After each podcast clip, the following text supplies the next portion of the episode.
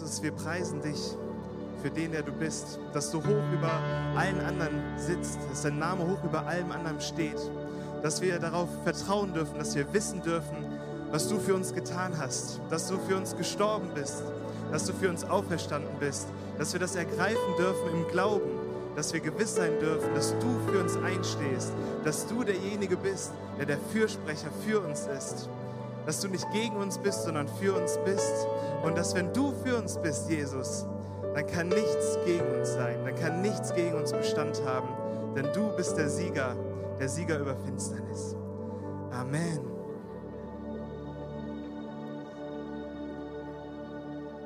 Amen.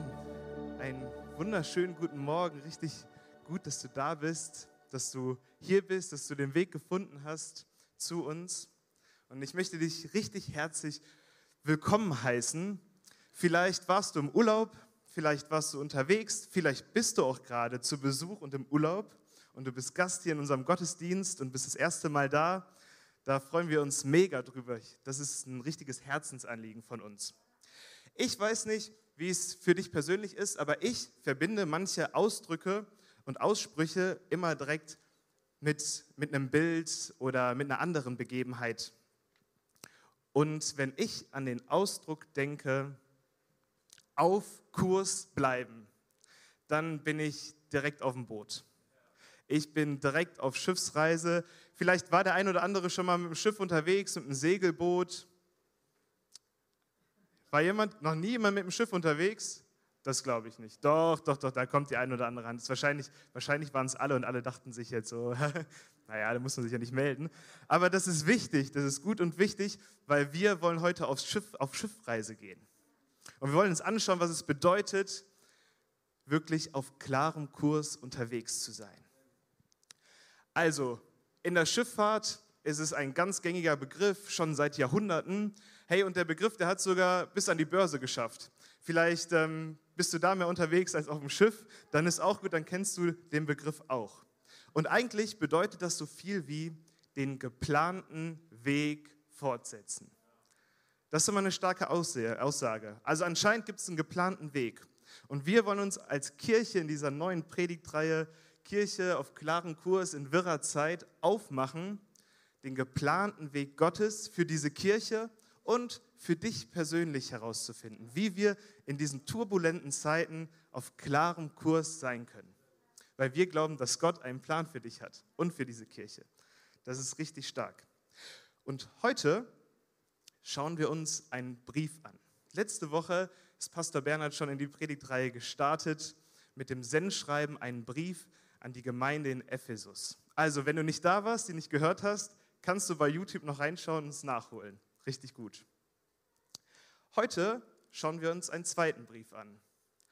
An eine Stadt, die du vielleicht kennst. Wer war schon mal in der Türkei? Hm, sehr gut. Wer möchte noch mal in die Türkei? Wer sehnt sich nach Urlaub? Ja, ich auch. Vielleicht kennst du die Hafenstadt Izmir. Schön an der türkischen Ägäis gelegen, eine schöne Hafenstadt. Und an diese Stadt richtet sich ein Brief in der Bibel, nämlich der lateinische Begriff für Izmir ist Smyrna. Das ist das zweite Sendschreiben aus der Offenbarung. Und es ist eine reiche Stadt, es ist eine Handelsstadt. Und wir wollen mal reinschauen, ja, was Jesus denn dieser Gemeinde geschrieben hat und ob es sich bei dieser Schiffsreise eher um so eine Tretbootfahrt auf dem Unterbacher See handelt oder es doch richtig auf hohe See geht. So seid ihr mit mir? Dann, wenn ihr Bibeln dabei habt oder euer Handy, schlagt gerne auf. Ich sag euch, das wird sich lohnen, auch da was fähig zu markieren. Und zwar lesen wir aus Offenbarung 2, die Verse 8 bis 11.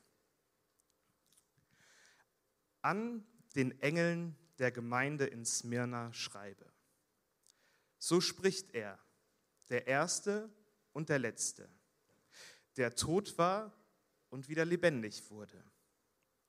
Ich kenne deine Bedrängnis und deine Armut, und doch bist du reich. Ich kenne die Lästerung von denen, die sagen, sie seien Juden Sie sind es aber nicht, sondern sie sind eine Synagoge des Satans. Fürchte dich nicht vor dem, was du noch erleiden musst.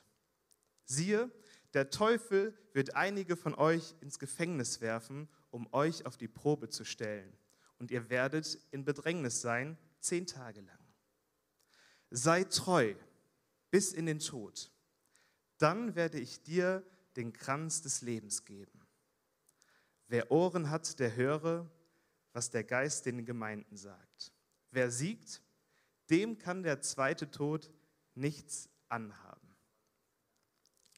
Hey, das ist mal eine, ein richtig starkes Beispiel, wie das manchmal mit dem Bibellesen ist. Man liest die Bibel, um eine Antwort zu finden. Man liest vier Verse und man hat viel mehr Fragen als zuvor. Also, so gut, wenn ihr in die Bibel geschaut habt. Vielleicht habt ihr euch auch schon was markiert oder euch ist direkt was aufgefallen, wo bei euch ein großes Fragezeichen aufgeploppt ist. Dann lest es zu Hause nochmal. Nimmt die Fragen mit und wir starten nächste Woche in Kleingruppen. Das ist ein richtig guter Ort, um solche Fragen zu stellen und auf die Kleingruppenleiter zuzugehen. Und die Kleingruppenleiter dürfen dann auch noch auf Pastor Berner zugehen, wenn immer mehr Fragen aufploppen. Aber es ist so wichtig, nur wer Fragen stellt, wird auch Antworten bekommen.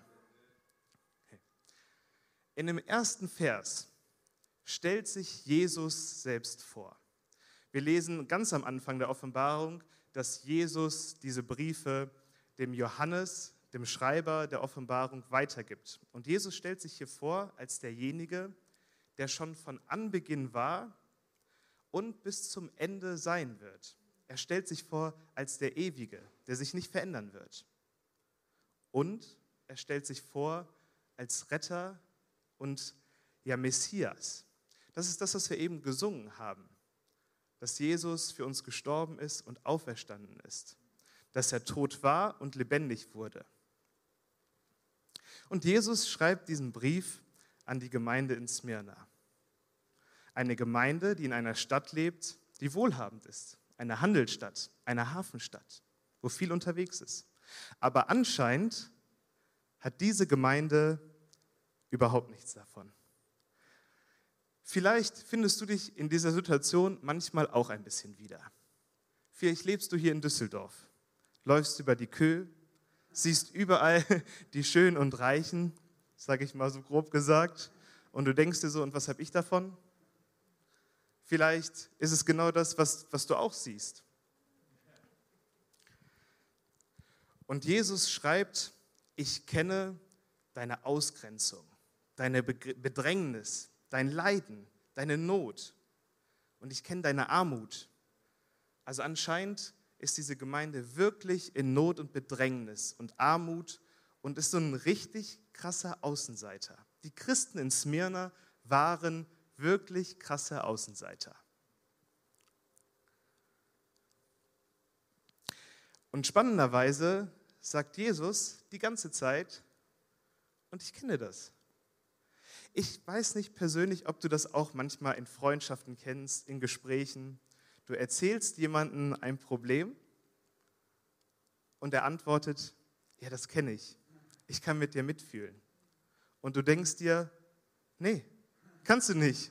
Du hast, wie, also Jesus schreibt einen Brief an einen Ort, wo er selber nicht war, wo er den Christen selber nie begegnet ist und wo er gar nicht vor Ort eigentlich war. Wie kommt Jesus dazu, zu sagen, ich kenne das Problem, ich kenne deine Umstände? Jesus kannte es wirklich. Jesus, Gottes Sohn, der auf die Erde gekommen war, ist kein weltfremder Gott. Es ist jemand, der das alles durchlebt hat. Und spannenderweise kann ich einfach mal auch einen Bibelvers vorlesen aus dem Alten Testament. Da wird Jesus schon angekündigt als derjenige, der leiden wird, der verfolgt werden wird. Und wir lesen in Jesaja 53 zum Beispiel Vers 3: Und er wurde verachtet und von den Menschen abgelehnt. Ein Mann der Schmerzen, mit Krankheit vertraut jemand, vor dem man sein Gesicht verbirgt. Er war verachtet und bedeutete uns gar nichts. Jesus war jemand, der das Leid kannte. Hey, vielleicht bist du in einer Situation, wo du gerade eine harte und schwere Zeit durchmachst und du denkst dir, niemand versteht mich. Niemand ist hier, der das wirklich nachvollziehen kann. was es bedeutet, alles zu verlieren, nichts zu haben, kein Zuhause zu haben, keine Versorgung zu haben, körperliche Schmerzen zu erleiden, dass du nachts wach wirst. Da spricht Jesus dir zu, ich kenne das. Als Jesus im Garten Gethsemane vor seinem Tod betete, hatte er so emotionalen Kampf und Depression und Schwere, dass er Blut schwitzte. Er kennt das Leid. Er kennt auch, wenn andere Menschen über ihn Macht haben. Vielleicht denkst du dir, okay, Jesus, Gottes Sohn, hatte da jemals jemand andere Macht über Jesus? Aber auch lesen wir in Johannes 19, dass er Pilatus, demjenigen, der ihn am Ende quasi vor Gericht verurteilte, zusprach oder sagte, du hast Macht über mich. Und Jesus war still und erduldete es. Auch in Jesu Leben gab es eine Zeit, wo er einfach Leid ertrug. Und wenn man sich jetzt so vorstellt, wenn wir in dem Bild bleiben dieses Gespräches, zwischen Jesus und jemandem, der Not erleidet. Da würde man ja denken, okay, jetzt ist die Zeit, ich kenne, kenne deine Situation und jetzt schauen wir, wie wir da rauskommen. Ist das nicht ein gutes Seelsorgegespräch? Irgendwie so, man sagt, wie es einem geht und, und dann schauen wir, wie es weitergeht. Aber es wird einfach noch extremer. In Vers 10. Da prophezeit, also sagt Jesus voraus, dass die Gemeinde noch mehr leiden wird. Also das ist ja mal überhaupt nicht erbaulich. Er sagt ihnen, dass selbst der, der Teufel wird einige von ihnen ins Gefängnis werfen. Sie werden noch mehr leiden.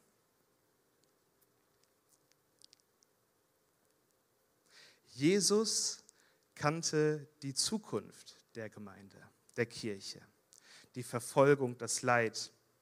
Und Jesus wusste, dass es den Feind gibt, der verhindern möchte, dass es dieser Kirche gut geht. Er sagt, der Teufel wird einige von euch ins Gefängnis werfen. Also anscheinend gibt es eine Macht, die versucht zu verhindern, dass es uns auch gut geht, die uns in Bedrängnis führt. Jesus kennt die Gefahren der Reise, die Gefahren der Reise der Kirche und die Gefahren der Reise deines Lebens.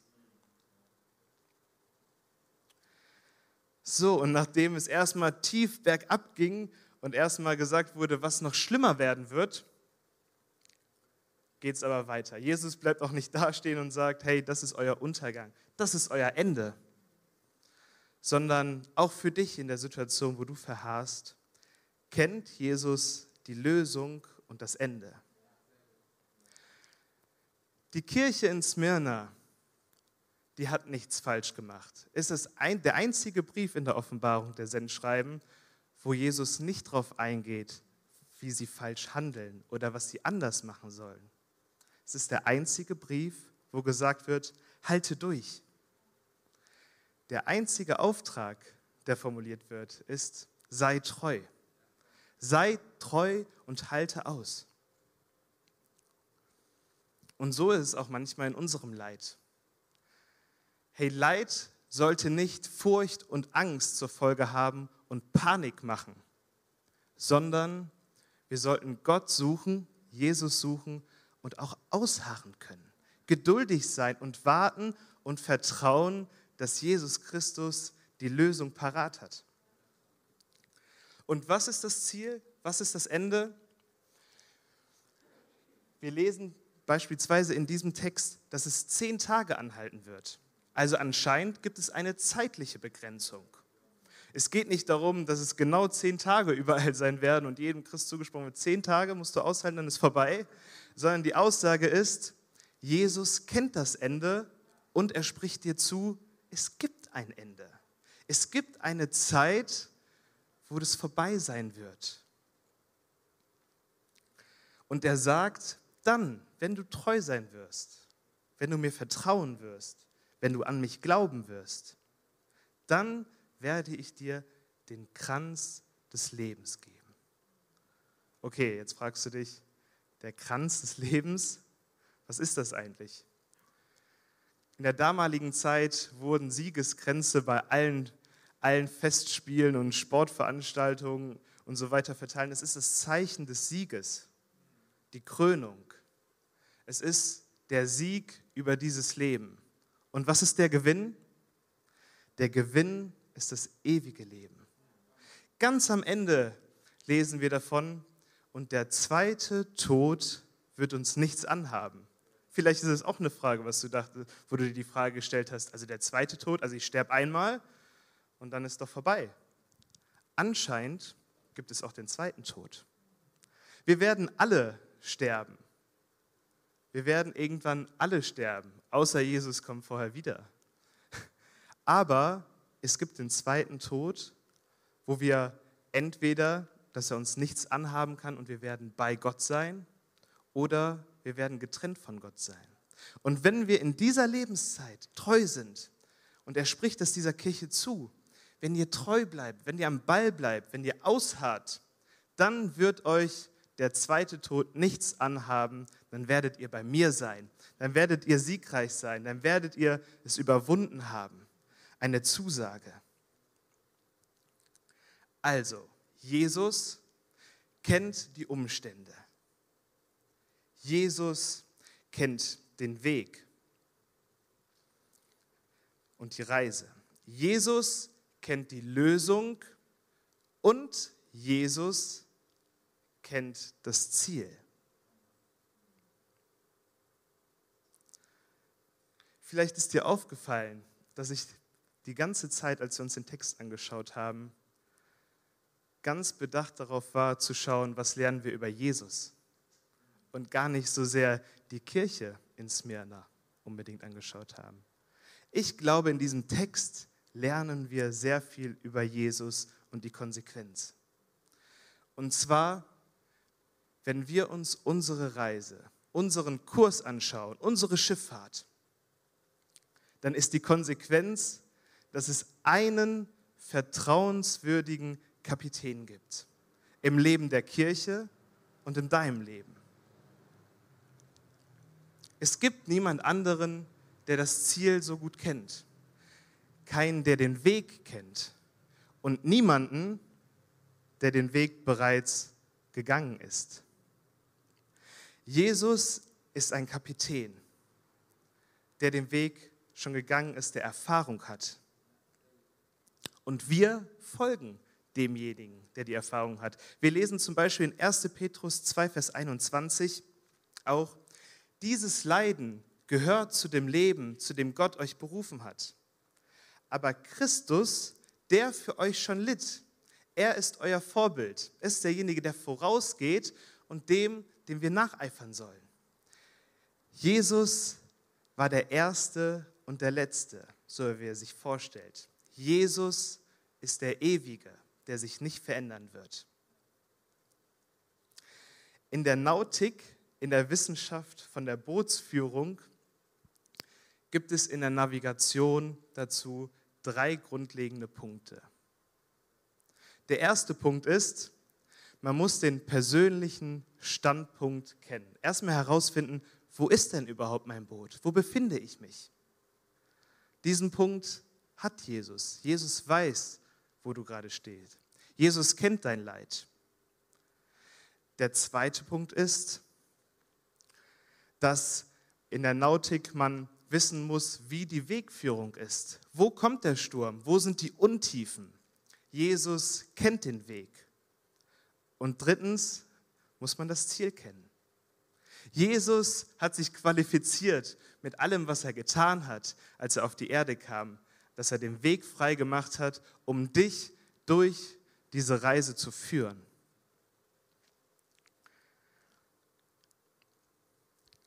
Und was ist unser Auftrag dabei? Es ist ein einziger Auftrag, der auch der Kirche in Smyrna gegeben wurde. Sei treu. Treu kann man auch übersetzen mit Glauben, Vertraue. Vertraue den Captain und darauf, dass er es besser weiß. Sei treu. Und ich habe einfach mal gegoogelt, wie verhält man sich auf einem Schiff im Sturm? Und das Erste, was kommt, höre auf den Captain. Höre auf den Captain. Was sind die nächsten Punkte? Halte dich fest, geh in deine Kabine und warte auf Veränderung, dass sich der Sturm legt. Also das, was Jesus auch der Kirche sagt, was er auch deinem persönlichen Leben zuruft, ist genau das Gleiche.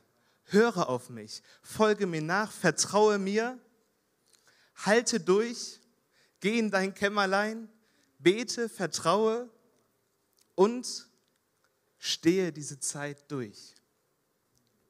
In Jakobus 1 lesen wir schon darauf, das ist auch ganz spannend formuliert, da steht, haltet es für Leut, lauter Freude, wenn ihr in mancherlei Anfechtungen und Prüfungen geratet.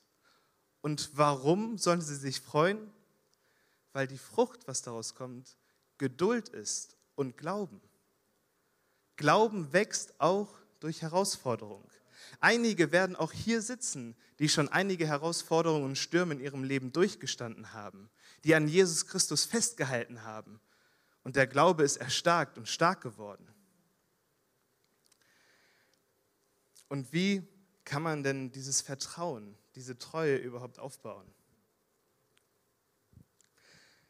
Lies dir doch mal das Zeugnis von Jesus durch, das Zertifikat, das ihn auszeichnet als vertrauenswürdigen Schiffskapitän. Wir haben das. Jeder hat das. Jeder hat hier den Zugang dazu. Und zwar die Bibel. Es ist die Geschichte im Alten Testament schon, wo Gott sein Volk führt und leitet. Es ist im Neuen Testament den Weg, den Jesus gegangen ist. Es sind die Zeugnisse in der Apostelgeschichte, wo Menschen durch Leid durchgegangen sind, durch Verfolgung und trotzdem treu geblieben sind. Und zweitens, erinnere dich an Gottes Handeln in deinem Leben. Vielleicht hast du schon mal was erwähnt, erlebt. Schreib es dir auf, was in Zukunft kommen wird. Und wenn du selber vielleicht noch keine Erfahrung gemacht hast, bete dafür. Und wie du auch den Glauben stärken kannst, ist beispielsweise, indem du mal Leute ansprichst, die hier sind. Wir haben nachher noch Kirchenkaffee, einen Austausch und geh da mal auf Leute zu und frag, was hast du denn schon mit Gott erlebt? Hast du ihn schon mal als Schiffskapitän erlebt? Und was ist der nächste, nächste Punkt? Ja, wir haben gesagt, Bibel lesen, wir können sein Zeugnis ansehen, wir können uns daran erinnern, was er getan hat. Das dritte, was ich schon gesagt habe, sprich mit Jesus selbst.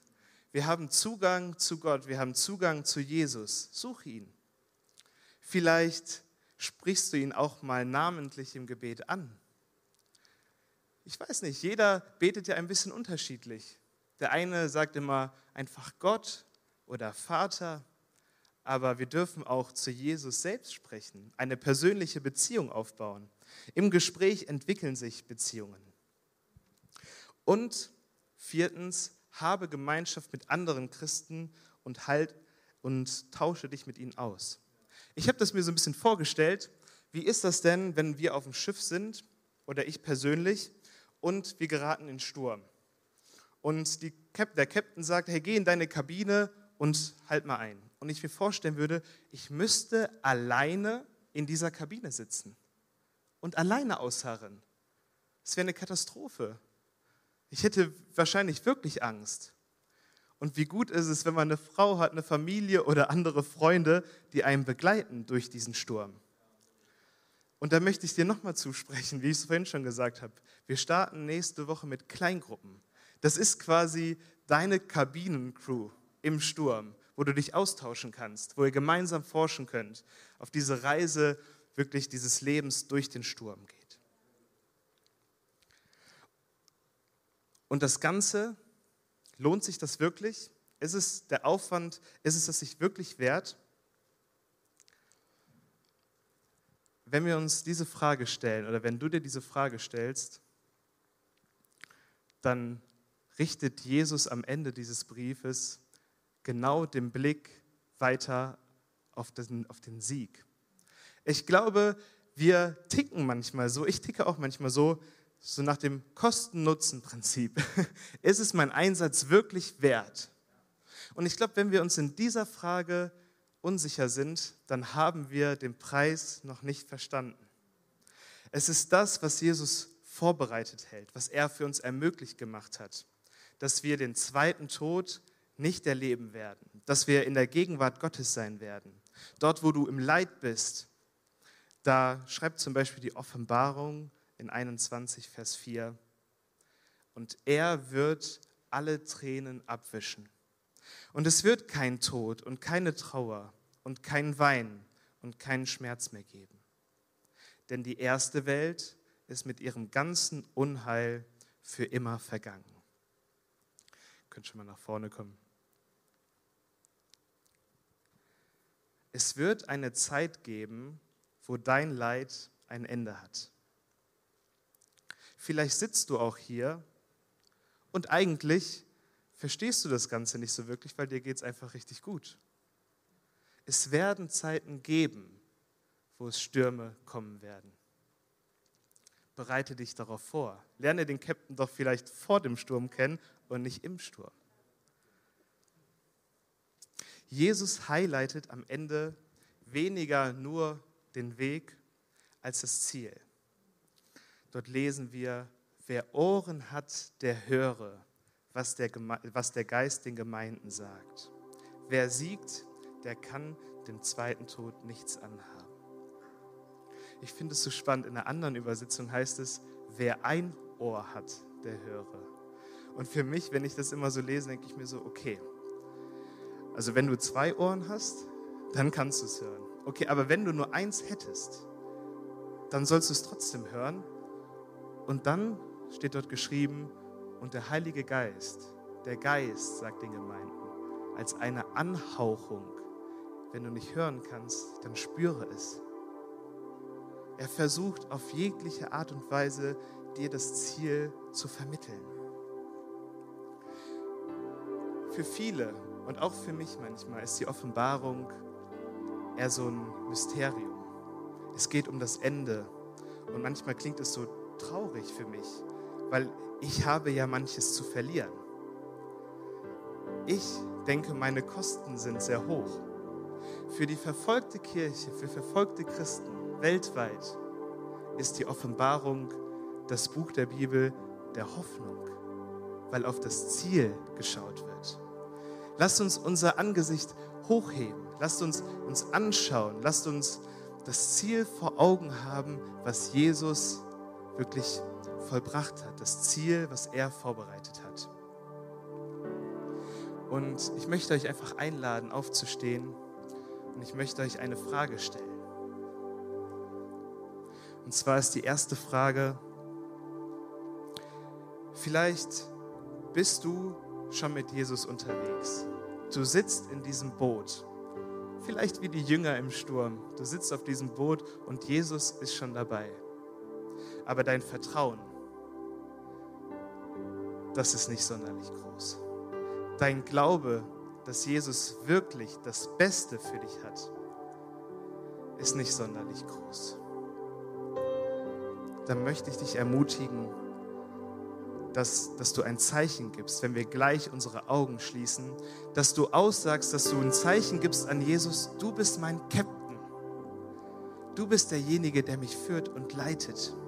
Du bist derjenige, der alles angefangen hat und der alles vollenden wird. Und wenn du hier stehst und das neu, dich neu mit Jesus committen als Captain möchtest, dann lade ich ein, deine Hand zu heben. Dann werde ich für dich beten.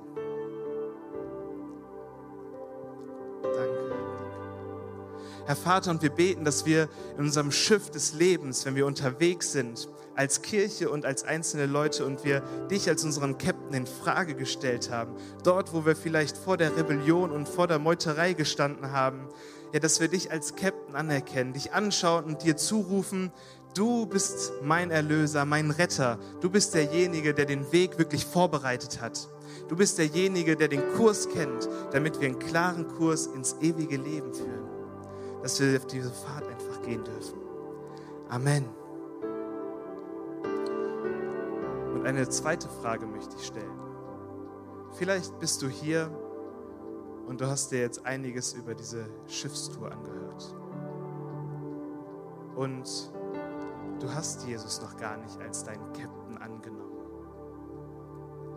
Da möchte ich dich einladen, wenn du angerührt bist, wenn du für dich persönlich weißt, dass Jesus lebt und dass Jesus für dich gestorben und auferstanden ist, dass du dich mit ihm verbindest und ihn als Captain einsetzt. Und wir schließen nochmal die Augen. Und wenn du die Entscheidung für ihn getroffen hast, dann heb doch deine Hand, damit wir gleich zusammen beten können.